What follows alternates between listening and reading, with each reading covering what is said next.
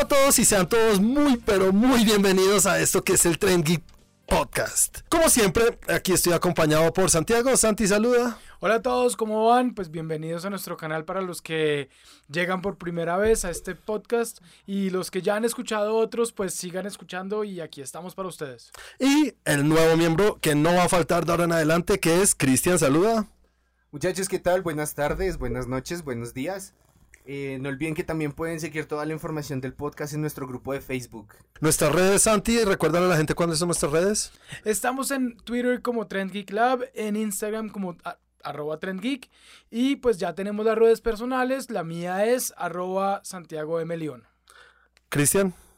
Eh, me pueden encontrar en Instagram como arroba barbablue2012 y a mí me pueden encontrar en cualquiera de las redes como arroba Juanaldiño.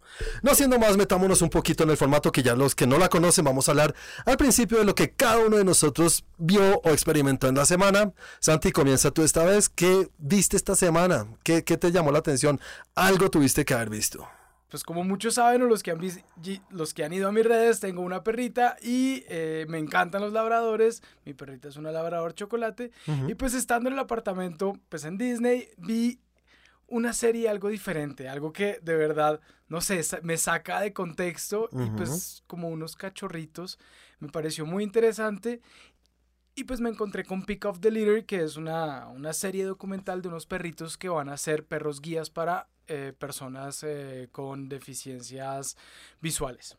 Ah, se enfoca a los que son perros guías, que se es como un criadero de perros guías y todo lo que pasa el perrito, todo lo que vive el perrito desde que nace. Su entrenamiento, mejor dicho. Todo el entrenamiento desde que nace, porque a los tres días empieza el entrenamiento hasta que se gradúa como perro guía.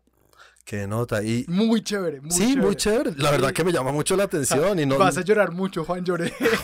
Puta vida. por Juan. no, ya no quiero. Sí quiero, pero no quiero. Hay película, la película no la he visto. Ah, hay una película hay de una película que de hecho creo que salió antes de la serie.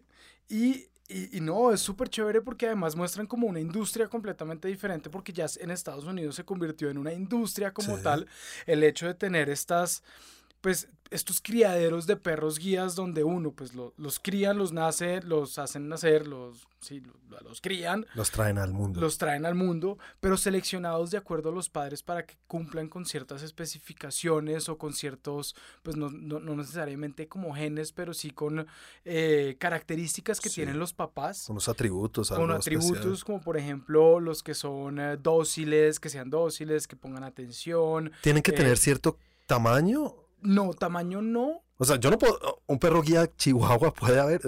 no, pues no sé, pero en este caso, este criadero se solamente hacía, solamente lo hacía con labradores y golden retrievers. Es que eso es lo que normalmente uno ve, ¿no? Obviamente los uno cree que no, son los más juguetones, los más necios, los que uno cree que no van a parar tantas o poner tantas Pero son tanta inteligentes. Son muy inteligentes, ¿verdad? Sí, son muy inteligentes, muy dóciles y la forma como los van criando, además que buscan unas familias que son como familias de, de pues no de paso, pero familias que los entrenan desde, el año, desde los dos meses aproximadamente hasta casi el año.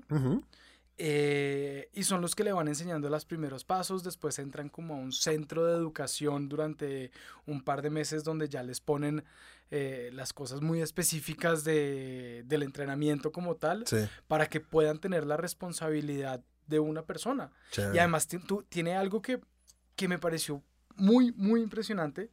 Y es, no me acuerdo cómo se llama, pero es, la, es como desobedecer eh, con criterio, algo por el estilo. Ok. Tiene mente propia. Sí, sí, sí, sí. Porque es que uno les enseña... Tener las huevas. exacto. A ellos les enseñan como, venga, camine. Y cuando yo le digo a la derecha, voltea a la derecha. Cuando le digo izquierda, voltea a la izquierda. Claro, porque es todo lo contrario de cualquier otra mascota que tiene que hacer lo que el amo dice y lo que nos han enseñado que uno es el amo. No, ellos también. Entonces yo le digo cruce, tiene que cruzar. Pero si viene un carro, ¿qué? Yo le estoy dando la orden de que cruce. Exacto, pero si, viene un carro, él tiene que tener el criterio de frenar y devolverse y demostrarme que no puedo cruzar. Pero entonces enseñarle a darle una orden y que... no la, que no la responda, me pareció impresionante. Eso es lo que más me está impresionando de lo que estás diciendo es duros los perritos, muy duros, son muy, muy buenos y es lo que me dices, son muy inteligentes, son divinos. Pero aparte de eso, estos entrenadores tienen que ser como todos como César Millán, se llama así. el- Sí, todos son susurradores de perros para... ¿Cómo le, cómo le dices tú a un perro? Hey, tienes que tener criterio también. No, Es- es, muy duro. impresionante. ¿Alguna vez viste el capítulo de South Park donde salía César Millán? Sí, sí, sí. Así, tal cual. Ah, sí. Uy, no, no, pobres perritos. Pero bueno, voy a volver un poquito a lo que dijiste ahorita que me hará llorar. Eh, ¿Hay, hay alguna tristeza de muerte de No, animalito no, eso? no de muerte. ¿No es Marley? No, no Marley, es no. Marley, no. No de muerte, pero pues eh, se- tiene partes muy emocionantes. Ok. Tiene partes muy bonitas, tiene Sí. partes donde se emociona uno, tiene partes donde pues es un perrito que en medio de todo te lo prestan durante un año para que tú lo críes y lo entregues. ¿Cuánto? Claro, Ish. no, eso pasa con todos los perritos, ¿no? Entonces, y mi perrita tiene un año exacto, entonces pues entregarlo y pensar en, No. oiga, voy a... No, No, muy duro. horrible. Muy duro. Pero, pero muy Spotify. Santi tiene los ojos aguados. Una imagen visual para todos los que Sí, están oyendo. además que tiene también otro contexto un poco importante y es que por cosas de la vida, así es la vida, pero esta semana se murió el perrito que era el mejor amigo de mi perrita, Ah, joder madre. que también tenía un año, menos de 14 meses, entonces viene con todo un tema de No. emociones y... Bueno, y vamos no, a ver. Si me hace Litros de llorar. helado. Litros de helado. Pura tusa gigante. No, muy chévere. Suena chévere. ¿Cuántos Sí. capítulos son? Son seis capítulos. ¿Ya los de viste todos? Aproximadamente una hora. Sí. ¿Ya los viste? Ah, bueno, chévere. Igual no los puedo ver porque no tengo Disney Plus. Maldita sea, algún día tengo que Ah, conseguir a alguien que me pueda ayudar con ese día. tema, no sé. Santi, ¿conoces a alguien? ¿Anónimo? Ah, El amigo de un amigo. El amigo anónimo de todos. No, viajé a Estados Unidos el fin de semana y, Y trajiste un cable desde allá. y lo vi. Sí, no, lo tengo El conectado al cable. desde- Pero bueno, sigamos entonces. Cris, ahora tú cuéntanos qué tal estuvo tu semana que viste. A ver, de, de raro no he visto mucho, me llamó la atención un artículo, no sé si, yo creo que sí, eso es algo que ha sonado mucho esta semana, a cuando estamos grabando, eh, y es lo del coronavirus, que ya tiene otro Ay, nombre. sí. ¿De qué? Sí, le, le pusieron otro nombre, mm, no recuerdo bien ¿Águila virus? el nombre, pero no, es como un código así. Como un código. Sí, A la es re- súper Buckler. no, como POV19, no, me- no, no recuerdo bien cuál es el nombre. Bueno, pues. Pero me llamó más la atención porque no sé si recuerdan que hace un tiempo salió un juego para celulares que se llamaba Plague Inc. No. El juego, la premisa del juego es que tú creas una enfermedad. ¿Qué? Tú creas una enfermedad, la pones en un país y el juego te va dando como opciones. Te dice como en tal lado va... Hay terremotos, en tal lado... Y tú le vas dando síntomas, le vas dando resistencia de todo y el objetivo es matar a todo el mundo. ¿En serio? Ese es o el sea, es objetivo. como crear un loco así. Exactamente. Lo que llamó la atención es que en su versión paga, Plague Inc. tiene un modo que se llama como... ¿Ya no existe el juego? Sí, todavía existe. Lo pueden descargar. No sé si está en, en la Apple Store, pero estoy seguro que está para los dispositivos de Android. Entonces, tiene un modo en el que tú le dices como qué pasaría con estos síntomas y alguien le puso los síntomas que tiene el coronavirus. Y salió más o menos que si la cosa sigue así, extermina el mundo en tres meses. ¿Qué? Algo así. En serio, wow. Entonces yo quedé así como, wow, no, no sé qué. Entonces descargué el juego y estuve ahí aniquilando al universo varias veces en esta semana. Eh, pero más que eso me llamó la atención que tiene juego de mesa. Pues para quienes no saben mucho, yo me considero un... O sea, hace un tiempo me volví muy fan de los juegos de mesa. Sí, sí, sí, sí. Eh, No, tanto de Risk. los normales, desde el Risk hasta las cosas super hardcore que les he mencionado. Sí, yo creo que más adelante haremos un capítulo en el cual nos tienes que explicar porque ahí estuve hablando contigo medio, medio y me, me abriste un universo que uno no conoce que existe. Pero bueno, ahorita no tenemos tiempo y hay un, hay un juego de mesa antes de Sí, esto. entonces me llamó la atención que tiene un juego de mesa eh, con las mismas formas y pues yo investigaría ahí demasiado, pero demasiado contenido y público para juegos de mesa, videojuegos, eh, literatura, incluso que va todo hacia las enfermedades. Y es gente que sabe demasiado y está ahí metida y está opinando en blogs, está opinando en muchos lados como, sí, y lo que pasa es que va a mutar la cepa, no sé qué, no sé qué. no Eso sé te iba a preguntar, ¿qué tanto? Bueno, obviamente yo sé que la gente que crea estos videojuegos o los que crean los juegos de mesa hacen una investigación previa muy ardua y se meten de lleno y hasta investigan o hablan con expertos del tema para que sea algo pues verídico de alguna manera o que sea que se ajuste a la realidad en algunos sentidos. Sí. ¿Qué tanto crees que pueden hacer eso o que hicieron eso en el artículo que leíste? ¿Sabes si, si un, o sea, si un, un científico, alguien que maneje el tema de los virus o un doctor, ve este juego y dice, sí, es probable que esto sea cierto. O ni idea. ¿Un Eh, virúlogo? sí, pues bueno, ahí muestran como una dualidad y es lo que funciona en el celular. Ellos también tienen el juego para computador. Digamos, el juego en computador tiene muchas más variables y es mucho más complejo y es más cercano a la realidad. Y los doctores lo juegan. Eh, no sabría decirte, entre eso y Surgeon Simulator, Exacto, yo creo que así aprenden. esperemos que no. Pues pero yo he visto que los pilotos juegan esos aviones, los de los simuladores de vuelo para aprender a hacer los vuelos. Hace poco Sí. vi, vi- ¿se acuerdan serpientes en el avión? Uy, sí, la de Samuel L. Jackson. Sí, Y- de y esas yo- que uno prefiere olvidar. Exacto. Uy, y, sí. yo, y yo la veía y decía, este man acaba de aterrizar un avión porque jugaba muchos juegos de aviones. Eh, Ah, verdad, verdad, sí, sí, sí, sí. Sí. Pero hay un pero punto en el pues que es va que realmente a los pilotos sí los ponen a jugar muchos juegos de Pero es aviones. muy distinto los simuladores que utilizan ellos a tener un juego de celular. Sí. Bueno, sí. Las Sí. opciones son como Obvio. de 10.000 a 1. O sea, tú entras a la cabina de un avión y ves botones en el techo, Sí, botones a sí, los eso es una lados, locura. Y una ventana como así de grande, como un 20 centímetros. Sí, no dice, solo, solo hay que jalar la palanca, eso es lo más fácil. Volar un avión así. Yo he visto también si quieres matar a todo el mundo. Bueno, y yo lo que vi en la semana, la verdad no vi nada nuevo. Estoy siguiendo las mismas series que he seguido ya por mucho tiempo. No sé si ustedes las han seguido o las han visto. The Goldbergs, ¿han visto?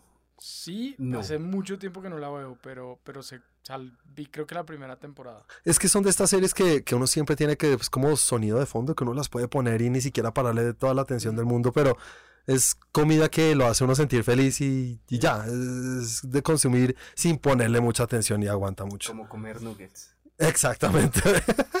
es eso. Y también vi, yo me acuerdo que tú la estabas viendo, Santi, no sé si seguiste con ella, eh, ¿This Is Us? De mm, no he seguido, la dejé creo que la segunda temporada. Sí, ya van casi Era- por la... Era, me gustó, lo que pasa es que ha sido un tema, es más un tema de, de tiempo versus eh, drama, me quedé dormido. Sí, sí, son de esas películas que uno se puede. Una serie de esas que son súper densas y Sí. muy fuerte, pero es de esas series que se ha ganado muchos premios. ¿Has oído de ella alguna vez? Sí, sí. Bueno, Claro, sale la sí. gordita que cantó en, en los Oscars. Sí. Medio gordita, ella, ella, ella Que ha bajado, ha subido, ha bajado y pues por lo que veo ahorita volvió a subir. Sí, pero en la serie siempre dice como no bajé, pero no se nota mucho. No sé, bueno, no, no es por hablar mal, pero es que es bien gordita, ¿no? Y Sí. ella, y canta muy bien en la serie, canta y no sabía que cantaba en la vida real de esta manera. tampoco. Entonces, muy chévere. Eh, la verdad, eso fue lo que vi. Y bueno, y ahora sí sigamos con la segunda sección en la cual vamos a hablar de las noticias o las cosas más interesantes de la semana en todo este universo geek. Eh, comencemos hablando un poquito con los resultados de Birds of Prey. ¿Cómo es la, el nombre de la, de la película? Que yo no lo ¿Es logro. O era. Eso, ahorita hablamos un poquito de eso. Birds of Prey and the Fantabulous Emancipation of Harley of a, of, Harley Quinn. of Harley Quinn of a Harley Quinn. No, of Harley Quinn. En español es eh, Aves de presa y la fantabulosa emancipación de Harley Quinn. Muy bien, yo no lo logro todavía, pero gracias a Dios nos oyeron un poco. Pero bueno, hablemos un poquito de cómo le fue en las críticas. Le fue muy bien, ¿se han visto? O sea, Pues en críticas me parece que está bien. Los números Hmm. no tanto. pues a- uno siempre se fija un poquito en lo que es Rotten Tomatoes, ¿no? Rotten Tomatoes Sí. es lo que uno se guía. No es decir como, si Rotten Tomatoes dice que es buena, es buena. No, no, no, obviamente, pero eso uno se puede acercar un poquito a, a qué es lo que piensan muchas personas, porque eso une las críticas de muchas, de muchas personas. Tiene un 79% en críticos, lo que piensan los críticos, que es muy alto, muy alto. De Para lo, críticos es alto. es súper alto y un 80% en audiencia. Entonces está muy a la par, le ha gustado a la audiencia y le ha gustado a los críticos. Entonces por ahí muy bien. Pero en taquilla no tanto.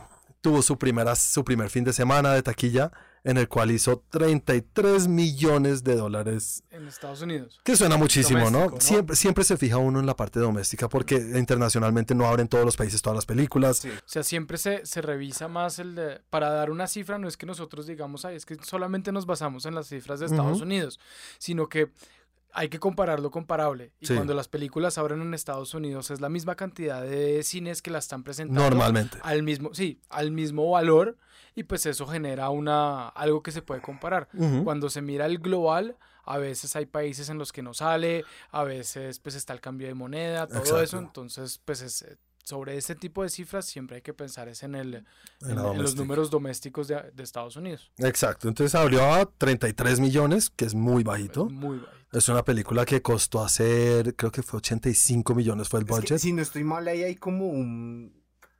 Como algo de desinformación, porque pues dicen oficialmente rondaba los 84 millones de dólares. 80 y- la, la, la, hacerla. hacerla. Pero tenemos que tener en cuenta que hubo regrabaciones. Sí, pero eso creo que eso lo incluyen normalmente en está el precio Pero eso es inicial. lo que no dicen si estaba incluido dentro de ese valor. no Lo que- ¿no? Lo que no está incluido por lo general, lo que siempre hay que tener en cuenta es que del presupuesto de la película se necesita aproximadamente eh, un 30, 40, un 30 a un 50% dependiendo de la película. No de ese presupuesto, sino es algo que se le agrega Ay, de no, O sea, de los 84 habría que incluirle 40 millones más Sí, de o, pues, 42 millones de publicidad, que eso nunca se tiene en cuenta y cuando uno mira las cifras, pues esa plata sí se invirtió. exacto. y ahí es donde se sabe si O Ya, sea, ganó ganó. de rondea 100 millones contando todo eso. 110, Sí, más 120 o se puede decir, y es una película que, digamos, 120. costó eso. Y ahorita está en 85, ya con una semana de haber estado en, en Sí, cines. exacto. 85 millones que ha recaudado, no llega todavía a su presupuesto de, de, creación. de siquiera- creación, de filmación o de producción. Creo que ni, ni a pagarle a... Sí. Y entonces en el, y en el momento en que lleguen a 120, tampoco, porque esos 120 que recaudan no es para la, la productora ni para la distribuidora en total. Esto se divide en los cinemas. Sí, ya después de los 120 empezará a contar. Claro, algo va para los cinemas, algo va para la distribuidora y después ya llega la productora. Entonces es una película que le va a costar un poco llegar a un punto en el cual sea rentable, creo que le va a costar. Pero bueno, todavía la gente está hablando que es una tragedia total y que es una bomba y que la ha ido terrible y no es el caso. No está muy bien que digamos, pero puede llegar a hacerlo. Sí, pero ahí también en esas cifras entran también los números internacionales. Ahí sí entran los números internacionales, Sí. en el tema de la rentabilidad o no. Y en números internacionales llegó a... Está en 85, Está en 85 millones. Entonces, 85 millones. Tiene todavía un mes, Digamos que fácilmente cuatro semanas Mm. más de recaudo donde, la, donde él puede alcanzar a llegar a, a recoger un poquito. Sí, digamos que tendría que hacer casi el doble de los 100 para hacer. Tendría que ser Sí, 450. No, digo, do- do- perdón, 250 para, re- para hacer algo considerado no pérdida. Entonces le falta un poco. Sí. Pues yo creo que no les va a quedar mucho de ganancia. No, no, no, Así no, como no. van los números, no. No, pobre Margot Robbie, porque ella es productora Sí. detrás, entonces nadie quiere perder dinero en esto. Y obviamente muchas personas decían, pero ¿por qué le fue tan regular a esta película? ¿Por qué? Una de las cosas que oigo por ahí tiene mucho sentido es el nombre, el nombre del cual nosotros nos estamos burlando bastante y es que es, es complicado decir, yo no me lo he podido aprender, en serio, no es Solo por molestar. pueden. Ustedes son muy, muy inteligentes, yo soy Yo un... tampoco he podido. No, Salió Santiago. y pues creo que la productora se dio cuenta, los de Warner Bros. se dieron cuenta y decidieron cambiarle el nombre. Lo cual está muy bien. Además que cuando yo veo la película, cu- ¿tú finalmente la viste, Sí, ya, ya pude. ya pudiste verla, entonces hablamos spoilers con spoilers No, o mild.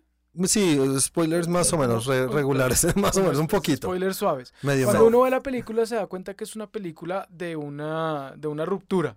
Ujú, Y sí, pues la ruptura quiere decir me tengo que separar de y Se donde Harry se convierte, se emancipa del Joker. no, pero eso sale en el tráiler, eso ni siquiera Por es eso, un spoiler. pero pues bueno, cuando la ve uno se da cuenta, ok, aquí está todo el desarrollo del personaje para convertirse en una persona independiente Ujú. Y pues ahí se encuentra, y, y pues además es una historia que, que sale, que está dentro muy del universo de ella y su locura y su forma de ver la vida Sí. fantabulosa. Es que es lo que dijimos la, la- la- la- semana pasada. Esto es- se puede llamar Aves de Presa, lo que sea, pero es una película de Harley Quinn. Exactamente. Es, eh, creo que la- el grupo de las aves de presa, sí, sí, sí, es aves de presa, ¿no? Sí. Sí. Sale hasta casi la tercera parte antes de llegar al final. O sea, Sí, no. Pues las fueron, pero las fueron introduciendo una a una poco a poco. Sí, pero es una película de Harley Quinn. Para mí es casi una Sí. película de Harley Quinn.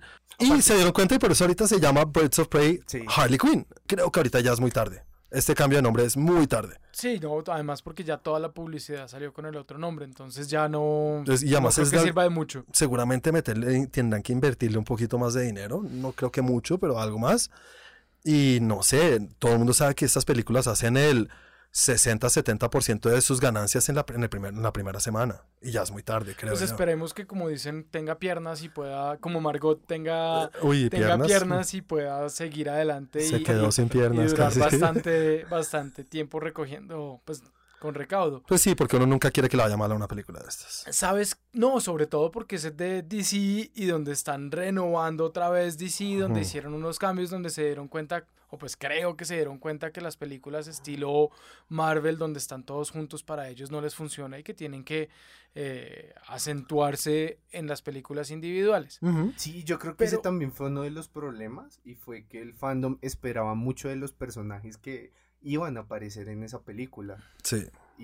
Siento que pasaron demasiado desapercibidos. Bueno, Cassandra, que en los cómics me enteré que ella luego en algunas versiones del cómic Se Ten- vuelve una no Right. se vuelve Batwoman, Batgirl. En algunas Ah. versiones llega a ser Batgirl. O sea, esos personajes que están eh, presentando Huntress y eh, Black Canary y todos estos, en algún momento pueden llegar a tener su propia película o ser un spin-off o algo así, o, o ser más Sí. importantes más adelante. Pero eso lo sabemos nosotros. No, m- No, en la película pasan muchas cosas que uno dice, ¿en serio? ¿Ahora son tan amigas y si se acaban de ver? No, eh, eh, me, me cuesta creer muchas de las cosas que pasan en la película y creo que fue un poco rápido y la vez pasada creo que no lo dejé claro porque fue que no me gustó tanto. Y, y es eso, en cuanto a la historia la, la veo muy, muy pobre la Muy película. superficial. Sí. ¿Sabes qué creo yo que fue el gran error por encima del nombre? Es que los trailers no representaron bien lo que era la película. Y en los trailers, Hmm. por ejemplo, una película que tiene todo el contenido para mayores de 18, rated R, como dicen, como están los rankings en Estados Unidos, eh, no lo muestran. En ningún momento muestran toda la, la acción eh, y la violencia que puede tener y que este público en- en especial lo podría estar buscando. Entonces es como si estuvieran marketeando una película que finalmente te sorprende agradablemente cuando llegas a verla. Que es bueno. Al 90% o al 80% de la gente los sorprende agradablemente al verla, Sí. pero estaban esperando una historia mucho más o una película mucho más mucho menos así más Marvel donde no hay groserías, Sí. donde no hay sangre, donde no hay nada de esto, cuando la audiencia en este caso podría ser otra. Sí, yo creo que estas películas han gustado mucho, ¿no? Desde Deadpool y eso creo que Sí. jala mucho, así no sé qué, oye, es que quiero ir a ver sangre, sino, hey, ¿cómo van a hacer eso? Y Es llamativo. y es llamativo, Sí. Es llamativo exactamente. además porque la, la- la gente que las quiere ver hoy en día es gente que no le importa el hecho de que sean para mayores de 18 y que de pronto o han crecido o conocen al personaje o saben que ese tipo de personajes pues son groseros y no, no tienen filtro. Bueno, vamos con la segunda noticia y es un poquito volviendo a lo que hablamos la semana pasada que fue los Óscares y es que si recordamos eh, cuando se presentó el premio a mejores efectos visuales, Hubo polémica. no, no hubo polémica, hubo algo muy chistoso, la verdad, a mí, yo, Sí. yo me reí A mí no me mucho. pareció, a mí este par, ese par no me parecen chistosos. Sí, No. siento que fue un momento que intentaba hacer como un alivio cómico, pero pasó súper desapercibido. A mí mí- ellos dos no me parecen chistosos, Rebel Wilson y este man. No, James bueno, Corden, ¿no te James gusta? Corden sí me gustan ciertas cosas, pero no cuando hace ese tipo de cosas. O sea, me gusta en el carro, me gusta con la gente, pero no cuando presenta y está como solo. Bueno, ah, no hablemos de lo que dijeron, sino que solamente salgan con su lo- el chiste interno y el burlarse de sí mismos de una película que ellos seguramente le metieron el corazón y todo como cualquier actor en cualquier película, Sí. pero salir ahí a burlarse de esa manera de algo que, que, que, que- que es duro, es duro, y es una película Sí. que costó mucho y perdió mucho dinero como fue Cats, y que ellos se burlen Esa sí así. perdió dinero. Es Sí. así, esa sí fue la bomba del año pasado. Y verlo en los Oscars creo que es algo que se necesita mucho. Para mí se necesita, porque es una de las cosas que se critica siempre, es que los Oscars se toman muy en serio, ¿no? Creen que es como si fuera, no sé, eh, algo de glamour y eso. Y no, la gente hoy en día quiere ver chistes y cosas más parecidas a lo que son los Golden Globes, que sale Ricky Gervais y vuelve mierda a todos lo- los de, lo- los, de, los de Hollywood. Y a mí me encanta eso. Es como no tomarse tan en serio. La gente quiere ver esto para divertirse también. Pero una cosa también es que no se pueden ir al otro extremo como al inicio del año que estaban diciendo que iban a sacar esta categoría estúpida nueva de mejor película popular, es que se llamaba Sí, la... sí. el- el- Eso, eso- eso era, démosle Sí. un premio a Marvel. oh, sí, démosle un premio a Marvel Marvel. sin tener que explicarlo. Y, y solamente porque, hey, somos locos y jóvenes y chéveres, entonces sabemos lo que quieren los jóvenes y no, no, es tontería muy grande. Gracias a Dios se echaron para atrás con eso y tendrán que ir viendo nuevas maneras y creo que estos chistes así en, en la misma ceremonia. Y bueno, volvamos al tema de lo que vamos a hablar y es que a raíz del chiste de Cats, la asociación de, eh, pues de, de- de- de efectos especiales decidieron La ASOFX.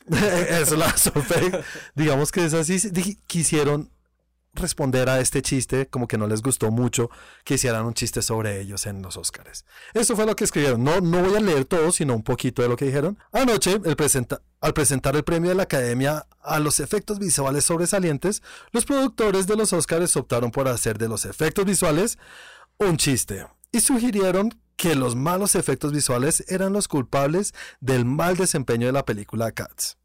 Los mejores efectos visuales del mundo no compensarán una historia mal contada. Vainazo. ¿Qué opinan ustedes de esas tres? Comencemos por el inicio. O sea, Empieza, Chris, ¿qué opinas tú? Siento que se lo tomaron muy a pecho. Yo, pues a pecho es, personalmente- es directo, obviamente que sí es Pero directo. personalmente yo no lo vi como, hola, mira, le estamos echando la culpa a los efectos visuales porque la película fue un fracaso. No lo vi así, lo vi como algo evocativo, más no, o sea, es que ellos lo hablan como si hubiera sido un ataque directo. Sí, sí, exacto. Tal Como cual. todo esto que dicen de más de están diciendo que la película le fue mal en taquilla. Eh, En ningún momento Sí, dijeron eso los O pues sea, estos bobos que estaban desapercibida que nadie lo pensó. Sí, no, ellos le están dando una trascendencia. Obviamente deben estar un poco adoloridos por lo que les pasó en, taquilla, pero hey, aprendan un poquito a que en estos premios, y gracias a Dios, se burlan de las otras cosas o de lo que sea. Tienen Digamos, que salir a poner el pecho. No, y Mira más- nada más Green Lantern. Sí, eh, es, eh, Ryan Reynolds es el Ryan mejor Reynolds ejemplo. es de- el que más se burla de esa película. Exactamente. Y Y, le todo. funciona. Yo pienso, mi piensa, mi opinión. Tu es, opinión es. Uno, uno se puede burlar de quien quiera, Sí. de la manera que quiera. A mí ellos dos no me, vuelvo y lo digo, no me pareció chistoso, no me parecen chistosos por lo general en este tipo de situaciones. Rebel Wilson, por más talento que tenga en muchas cosas y acepto y como en muchas veces lo digo y lo diré, por más de que sea buena y, respet y la respete, Sí. no me gusta. Ok, sí, es, sí, sí. es puro y físico. no hablemos entonces de lo que dicen, su- de lo que hablan. No me gusta su humor. Ahora, el hecho de que una asociación de estas salga a decir con una carta específica, decir, no es culpa mía, yo echo por debajo del bus al otro, el que hizo el script, o pues ahí lo que estoy diciendo es lavándome las manos echando al otro por debajo, Sí. me parece completamente inadmisible. Es que es terrible. Acepte su error, acéptelo, diga, vamos a trabajar en ello, vamos a hacer lo posible, eh, los efectos especiales acompañan y entre todos hacemos una buena o una mala película. eh, además que en este caso sí hubo er- errores de efectos especiales. Sí. O sea, fuera que hubieran sido perfectos, uno dice, de pronto, pero igual no, somos un equipo y además comercialmente es estúpido, porque comercialmente eh, hacer una película es un riesgo muy grande que toma un- una productora, un director, toman todos y sí. se unen en un equipo y pues si sale algo mal, ¿qué pasa? En este caso, ejemplo, salen los efectos especiales mal, entre todos se pueden burlar y entre todos ayudan y bueno, es un equipo y después te contrato para otra cosa. Claro. Pero si sale algo mal te vas a voltear contra mí y me vas a echar al agua a mí solo, pues venga, creo que no te voy a volver a contratar. Ojalá. No, en serio, ojalá, porque es la única manera como aprenden ellos que, Sí, claro. hey, no puedes hacer esto, eso de echar al otro debajo del bus es muy, muy, muy duro y es muy duro. Sí, aparte que siento que estrategia. sí, o sea, fue como, no, es que solamente perdieron ellos, se perdió totalmente el conjunto. Hasta estos mismos dos actores que salieron ahí perdieron. Obviamente, porque el nombre de ellos puede que les hayan pagado su salario, pero el nombre de ellos también está involucrado. Exactamente. Vamos con el tercer tema de la semana y es que vieron que el gran Vin Diesel, tu amigo Dominic Toretto, salió y dijo, tú sabes que él es productor detrás de todas estas películas. Claro, tiene- y la mente brillante que está detrás de todo esto, Él de las historias. y todo. salió con algo que me pareció muy chistoso y es que dice que, bueno, ya sabemos que hace un tiempo dijeron, vamos a hacer 10 películas nada más de Rápido y Furioso, una cosa que no me creo ni por el puta si siguen haciendo billones por película. ¿Cómo le digo, Tarantino? No, pero sí, exacto, exacto. Pero dice, no, ahorita que viene la décima película que va a ser la última después de esta novena que va a venir, vamos a partirla en dos. O sea, ya empezó a cambiar el tema. Sí. Eh, Yo creo que tiene que ver Kill por ahí Bill, la cosa, ¿no? Kill Bill 1 y 2. Exacto, o sea, ahora él pues, es Tarantino. película, son dos. Esto es algo rarísimo porque, bueno, estará diciendo, hey, si Crepúsculo lo hizo y le fue bien. Si Harry Potter lo Potter. hizo bien, también, entonces lo podemos hacer nosotros. A ver, Vin, estos están basados en un libro que pueden decir esta historia es para partirla en dos. No es lo mismo que este guion. No, no, di, vamos a hacer dos películas y ya. 10 y 11, lo que tú dices. Echémonos un poquito atrás porque como que quiero seguir ganando billones año a año. Ay, Yo no le- a él, por ejemplo, no tengo ningún inconveniente. No me gustan las películas de Rápido y Furioso, como ya lo he dicho muchas veces. pero pues hay que tomar decisiones inteligentes. Y la decisión inteligente, uno, siendo sincero, es no acabar la franquicia. No Es seas bobo, sigue adelante. O sea, James Claro. Bond tiene veintipico películas. Obvio. O sea, sigue haciéndolo, sigue sacando y explotando, sacando plata de donde puedas. Tienes toda la razón. Es tu película, es tu franquicia. Creo que compró los derechos hace mucho y de hecho por eso volvió a empezar. Exacto, por eso hágalo. O sea, yo no tengo lío. Y además que no le está dando nada más por fuera. Yo no sé esta de Bloodshot, ¿qué, qué tal le va a ir la nueva película que va a salir? El tráiler se ve interesante, se ve- le daré la oportunidad. Pero ¿qué hizo? Se fue a hacer eh, Triple X, se fue a hacer otras películas y no le dio... Creo que no le, nada en la vida le va a dar la mitad de lo que le da eh, No. Rápido y Furiosos. Sí, no, no creo. No, no creo. Entonces, pues sígalo aprovechando, darle un final. No sé, no sé, pues es una decisión ejecutiva que toma él y, y él solo, porque pues es como el, el, el- el director del proyecto casi, no sé, No. tengo entendido que el, el que manda es él. Esa decisión yo creo que la tienen que tomar si digamos la novena, que no va a pasar, sale y hace... la- normalmente las películas de Rápido y Furioso hacen entre un billón y 800. 800 millones, digamos, que es muy alto. Digamos si la, la que viene hace 700, la 10 hace 500 y se ve un deterioro, ahí ya dicen, hey, vamos a ver, vamos a ver, a ver un futuro y un final para esta saga. Terminémosla en la próxima y ganémosle un poquito y hagámosla con un presupuesto menor y ya, y que cerrémosla. Pero es que, Si la décima viene y hace ¿Sabes por 800, dónde- 900, ¿sabes no por van a... dónde veo yo el problema de cerrarla ahí? ¿Ah? Por el tema de la roca eh, y... Y Stath- y- ah, y Vin Diesel, ellos tienen su Vin problema. Diesel y este otro man. eh, Statham, no, Jason Statham. no, no, no, el, el, el, el otro... Ah, Ty, Tyrese Wilson. Tyrese Wilson, pero es que ese es un imbécil. Pues sí, yo, no- yo no estoy diciendo que no lo sea. Ese es estoy un diciendo que tienen un problema. Ay, sí, tienen un problema interno que Pero en serio la es- ropita se lava en casa, señor. Ahí es donde empieza el tema de la franquicia y donde de pronto este man ya está diciendo, bueno, si me van a quitar mi franquicia, prefiero acabarla. Y además que ahí vamos a ver qué pasa, porque La Roca fue el que, uno de los que revivió esta franquicia, ¿no? Sí, Cuando sí, él volvió, claro. ya estaba después de Tokyo Drift. Era otra cosa. ¿Cómo, cómo le fue a el spin-off? El spin-off de Hobbs y Shaw le fue muy bien, fueron 700 millones. Es muy bueno para una. Todo el mundo cree que un billón es poquito y lo que hace Marvel, pero no, sete- de, de 500 para arriba es mucho dinero. Es mucho dinero. Es mucho dinero y le fue muy bien. Entonces, vamos a ver esta en la cual no está La Roca, a ver qué tal le va.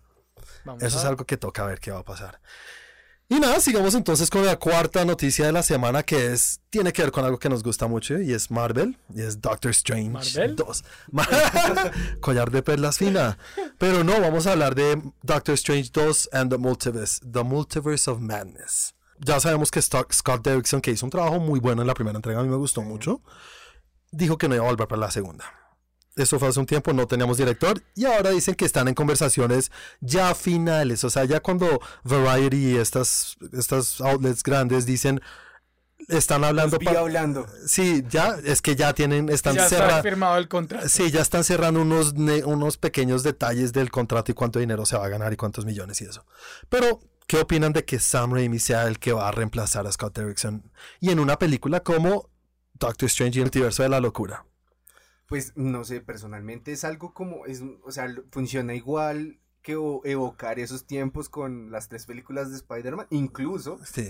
El rumor que está por ahí es que una de las condiciones, ey, ey, yo quiero en algún momento meter a Tobey Maguire. Es que se puede porque Exacto, allá es el es el multiverso. ¿eh? Claro, ahí ya se puede. Y Pero es que si ya metieron otra vez a Jake Jonah Jameson, que era el mismo de esa época, Ujú, pues el ¿por mismo qué no? actor y todo, sí. sí, Con el mismo actor, con el mismo personaje, todo, ¿por qué no? Obviamente es que el negocio, el, el- el contrato ahorita que tiene Sony con Marvel es, no sé cómo lo manejarían de vamos a meter a Tobey Maguire y a Andrew Garfield que eran de Sony anteriormente, de que existiera este contrato o este arreglo que tiene Marvel. Y es rarísimo, no sé, Sí. pero ya no, ya en la película animada, ya el público en general sabe un poquito de qué va el multiverso, ¿no? Sí, claro. Entonces, hacer esto de traer a Tobey Maguire o a Andrew Garfield sería increíble. Creo que sería un hit para Sony o, y Marvel también. Ahí yo creo que ese contrato se extiende por años. Sí, claro, no, es, es que si no estoy mal era las películas que produzca yo, las gano yo, las que produzca usted, las gana usted. Eh, exactamente. Y por eso hace el año pasado fue que hubo que no, Se eh, acabó el contrato. se va, no sé qué, y después apenas escuchó la caja registradora chin chin y volvimos. Sí, digamos los 12, los, do- los dos se benefician un poquito de- de- de- del, Aparte contrato. que es algo que le da como mucha... Le pone más carne al asador, de que toda la gente esté hablando, de saber así como, no, eh, ¿será que sale? ¿Será que no sale? Sí. Imagínenselo ahí diciéndole como, no, sí, algo así como lo que sucedió en Into the Spider-Verse. Sí, Así como, no, mira, es, el camino es este, tal, tal, tal, tal. Sé que es difícil, ya saben que eres tú. es que Hay, hay muchísimas cosas que se pueden explorar desde ahí, aparte teniendo en cuenta que pues no sabemos qué vaya a pasar con el, el universo de Marvel. Todavía no hay algo como vamos a irnos por este lado, vamos a irnos por este, pues puede ser como el para testear y saber nos funcionas por este lado. Pues sí, solamente meter la palabra multiverso ya abre las posibilidades muchísimo y pueden irse por cualquier lado. Como lo dijimos anteriormente, ahorita no sabemos qué va a pasar, ¿no? O sea, no tenemos nada. No. No, Nada. y sabemos que funciona muy bien, nada más viendo lo que hizo DC en televisión, lo de Crisis en Tierras Infinitas. Eso sí.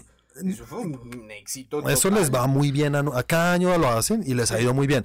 Que la historia no sea tan buena y que la, la crítica no ha estado muy bien en este último, pero les va muy bien. Incluso trajeron al Flash de, de, de DC, del- de, de, cine, Es a eso funciona. Sí, abre, abre las Pasa. posibilidades muy grandes y además sabemos que solamente hay una película más en el contrato nuevo que hicieron supuestamente. ¿De quién? De Marvel y DC. Solamente hay una película de, Solamente de. Spider-Man.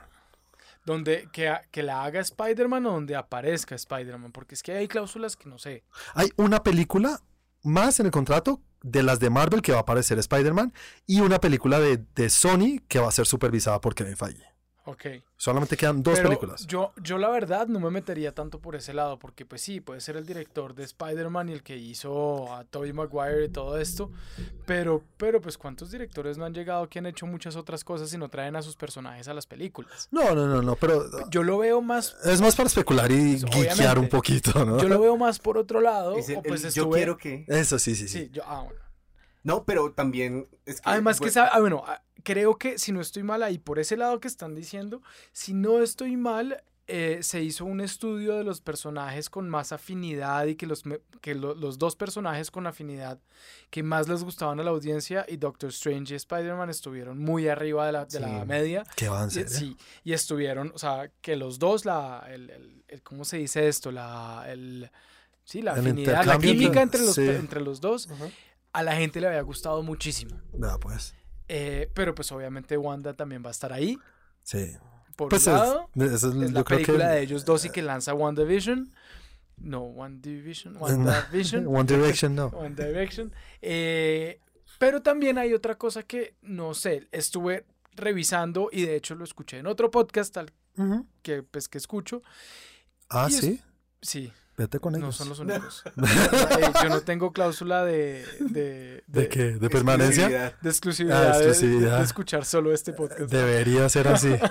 No, escuché otro podcast y los manes estaban también hablando de este mismo tema. Ah, solo manes. Sí. No. Tres años. Aparte de eso, eres faltó un sexista. productor silencioso. Pero bueno, en fin, estaban hablando de este tema y hablaron de algo que yo no conocía, no sabía y medio investigué un poquito después y es cuál es el background de Sam, Ra- de Sam Raimi. Y- y- El y- Multiverse of Madness es supuestamente una de las primeras películas, o supuestamente la película que va a ser Marvel de miedo, de terror. Sí. o sea, donde va a ser madness y locura y- se va a ir por ese lado a una audiencia mayor, Y con una Wanda. con una Wanda que no sabemos hasta dónde va a llegar los poderes que tiene, Sí. con muchos temas de, de esto y con una influencia oscura, más, más, mucho más oscura.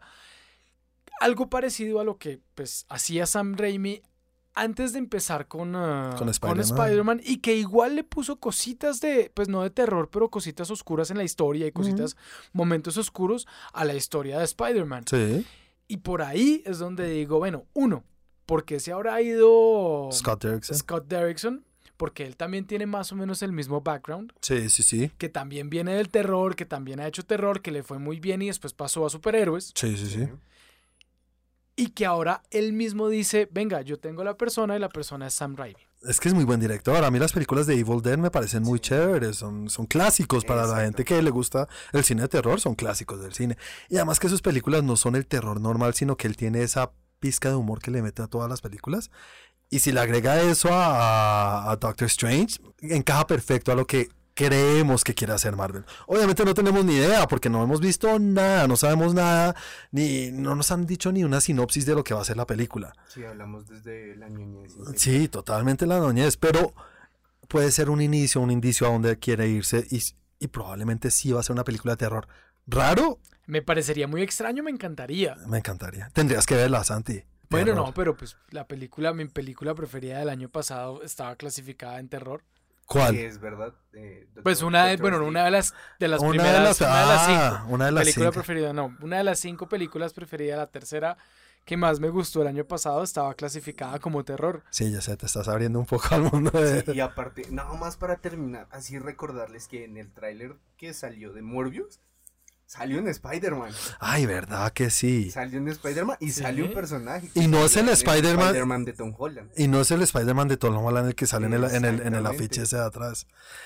Yo no sé, obviamente uno cree, no, es que No, pero eso escogieron puede ser un cómic, eso puede ser una publicidad, como pues ya salió al aire y ya está ahí, pueden haberle estando haciendo una película dentro de la película, Uy, sí, todo una eso es muy una probable. vaina así, todo eso es probable. Es muy probable, pero el, el- lo minuciosos que son para hacer estas películas, a ellos no se les escapan estas bobadas. Ellos saben lo que generan en nosotros los, los ñoños que somos y cómo pueden eh, crear. Bueno, Pueden obviamente. jugar con tu cabeza y la mía y la tuya. Obviamente hace como estamos y está funcionando porque estamos hablando de su película y eso es lo que quieren. Entonces, todo eso yo creo que tiene algún significado. Y además que salga el mismo Michael Keaton al final del, del tráiler. Son muchas cosas muy Esperemos chéveres. a ver qué pasa. Y para finalizar, un tema muy rápido y es que están como de moda las películas de los rockstars que ya están un poco viejitos. Obviamente tuvimos, eh, no viejitos o muertos, como fue la película de Queen Bohemian Rhapsody, le fue muy bien. Ya saben, ganó Oscar eh, Rami Malek y todo por su interpretación. Ahorita tuvimos la de... ¿Cuál? Rocketman. Rocketman de Elton John. Y también tuvimos eh, la que estuvo en Netflix Motley de, de Motley Crue, The Dirt, ¿no? The Dirt. The Dirt, ¿La viste o no? Sí. Muy chévere. Muy chévere. Entonces como que está de moda y ahorita salieron los de Kiss a decir, vamos a sacar una película de nuestra historia. Todavía no tenemos quien nos produzca ni nada, Vamos Pero- a subirnos a ese tren. pero vamos a subirnos a ese tren. lo Y que salga dentro de un año. Lo Ya tienen la fecha y todo y no tienen quién les va a hacer la película.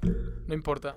Y pues si lo logró hacer Rudy Ray Moore en Dolomite, Yo creo que vieron la película y se motivaron a porque decir. ellos no. Pero es que Kiss es muy grande. Obviamente la intención Lo- que yo creo que lo quieren hacer es porque este va a ser su último tour, ¿no? ¿Tú vas a ir al concierto, Santi? Pero eso llevan diciendo cuatro tours atrás. Cuatro décadas Cuatro atrás. décadas atrás, cuatro tours atrás del último concierto con, con, con, deca- o sea, con giras intermedias donde no dicen que es el último. Pero igual se les ven ya los años, ¿no? Cada vez uno No, les sí, puede yo creer al- un poquito yo más. Fui al último, a- al ¿Fuimos último juntos? que vinieron, fuimos juntos al último que vinieron. A este creo que no voy a ir.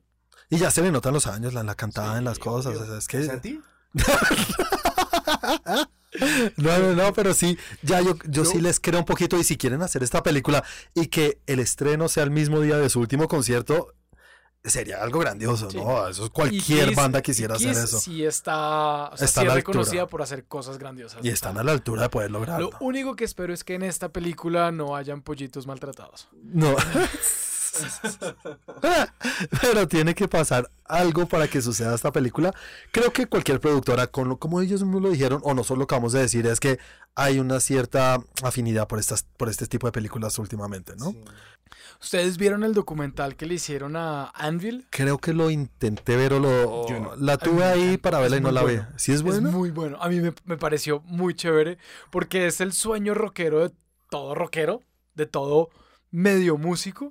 Y cómo los llevan a hacer una gira, a hacer muchas cosas y les pintan como un universo y los manes creen que la van a lograr y lo van a lograr y pues de ahí les dejo el documental.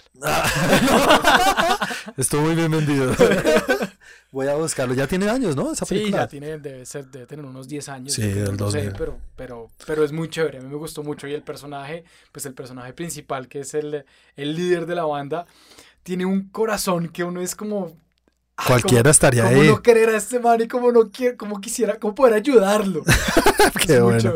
Ey, ahora la tendré que ver. Tú, Chris, que eres músico, No, no la he visto. pero la vas a ver. Sí, claro. Tengo que verla. Sí, Y bueno, esta semana que se estrena tenemos Sonic. ¿La van a ir a ver Sonic, alguno? Sí. eh, ¿Tú qué? ¿Te gusta mucho- Sonic?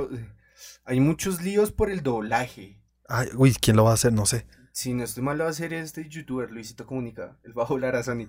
Dios mío. Y pues yo al principio dije, No, no. no, no, no.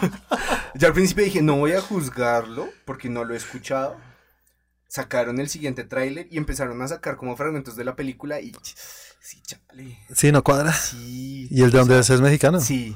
No, yo no te tengo ni idea. Ah, ah, yo no sé, yo- esto es un tema que a mí, hablemoslo por encima rápido, el conseguir actores para los doblajes o cantantes, como fue ahorita Yatra para hacer, ¿qué Sí. película? Sí, sí, recuerdo. Pues ya había salido antes, ¿no? Sí, pero ahorita salió en una muy conocida. Eh, no la recuerdo. Ah, no, en Klaus, creo que está. Sí.